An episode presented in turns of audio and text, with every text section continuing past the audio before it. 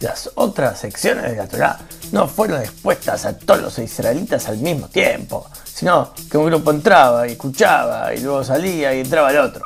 En cambio, en esta sección, toda la congregación israelita entró de una sola vez, tal y como sucedió cuando fueron enunciados los diez mandamientos. Porque claro, a lo largo de esta sección también son incluidos los temas que se enuncian en los diez mandamientos. Y por eso hoy, entre lo resumo con Torah, quedó lleno. Esta sección contiene muchas leyes de vital importancia para adquirir el estatus de Kedoshim, que significa el ser sagrados, título aparentemente inaccesible para la gente común, porque está disponible solo a aquellos grosos que logran llevar una vida de constante involucración con la mitzvot y las leyes complicadas y rituales complejos de la Torah. Pero, pero, pero, tranca palanca. Porque si fuese así, no haría falta seguir con este resumen y dejaríamos todo en manos de esos inmortales del Olimpo judío. Por eso esta sección, en verdad nos aclara que para lograr ser santos hay que lograrlo haciendo cosas de todos los días. O sea, destinar nuestra mente, cuerpo y pertenencias con la finalidad exclusiva con la cual fueron creadas.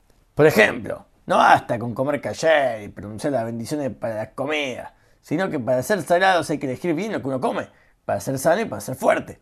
Y utilizar esa salud y esa fortaleza, recibir el alimento como combustible para nuestro servicio divino.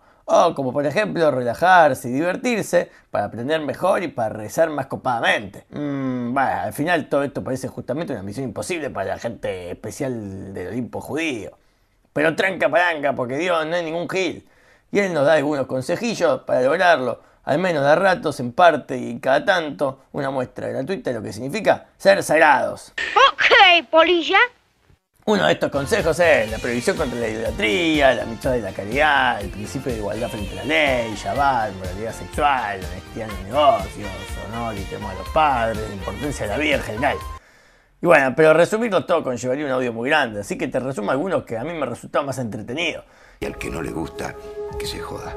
Una de las llaves para convertirnos en sagrados es respetar a los padres. Y esto se logra de la siguiente manera. Uno, al no llamarlos por su nombre, sino decirle papá o tati si uno habla yiddish. Dos, al prestarles atención a lo que digan. Tres, al no contradecirlo. Cuatro, al no interrumpirlo si está hablando. 5. Y al no sentarnos en el lugar donde él se suele sentar. Pero hay algunas excepciones. Porque cuando te piden que les compre bondiola en el chino, bueno, ahí ya no hay que hacerle caso. O cuando tu papá te dice, Yo soy tu padre. Como Darth Vader, ahí sí hay que matarlo. Bueno, después está la famosa prohibición de no hacer idolatría, que esto nos llevaría a ser sagrado. Y a los ídolos de la Torah lo llaman mediante 10 nombres. Y ellos son uno, Eileen, porque son huecos y vacíos. Y también significa inexistencia. Dos, Pesel, porque son tallados o esculpidos en piedra o metal. Tres, Masejá, imágenes fundidas, porque se funden en el metal sobre fuego y luego se lo moldean. Cuatro, Matseba, o monumentos, porque son entidades no vivientes.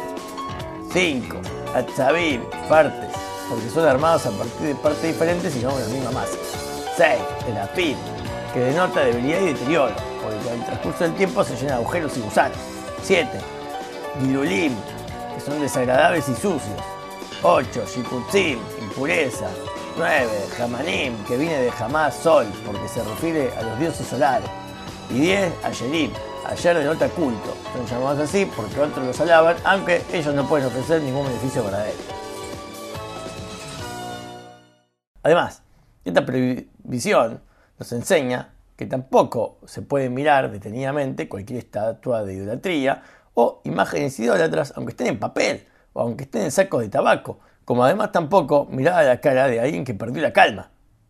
O sea, que está furioso. Porque cuando uno pierde la calma, se consigue como si estuviera venerando ídolos. O sea, por lo que mirar a esa persona sería como mirar a un ídolo detenidamente que también está prohibido. Y por si fuera poco, tampoco se puede mirar detenidamente a una diosa. O sea, a cualquier mujer. Porque todas las mujeres son diosas para Dios. Diosa, milagro de la creación. Otra llave y clave para obtener una alma sagrada es pagarle al empleado que uno contrata su tiempo y no demorarle el sueño ni un segundo más del debido.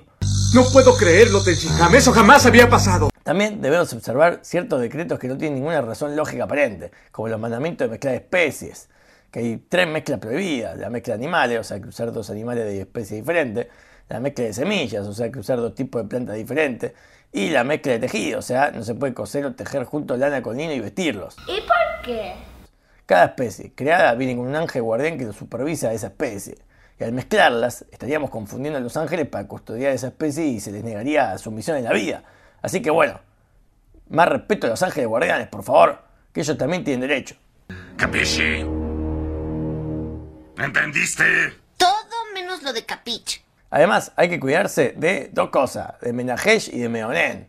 Menajesh significa actuar sobre la base de presagios o supersticiones. Y viene de Nahash, serpiente, porque cualquier persona que realiza uno de estos actos puede causar que sus huesos se conviertan en serpientes.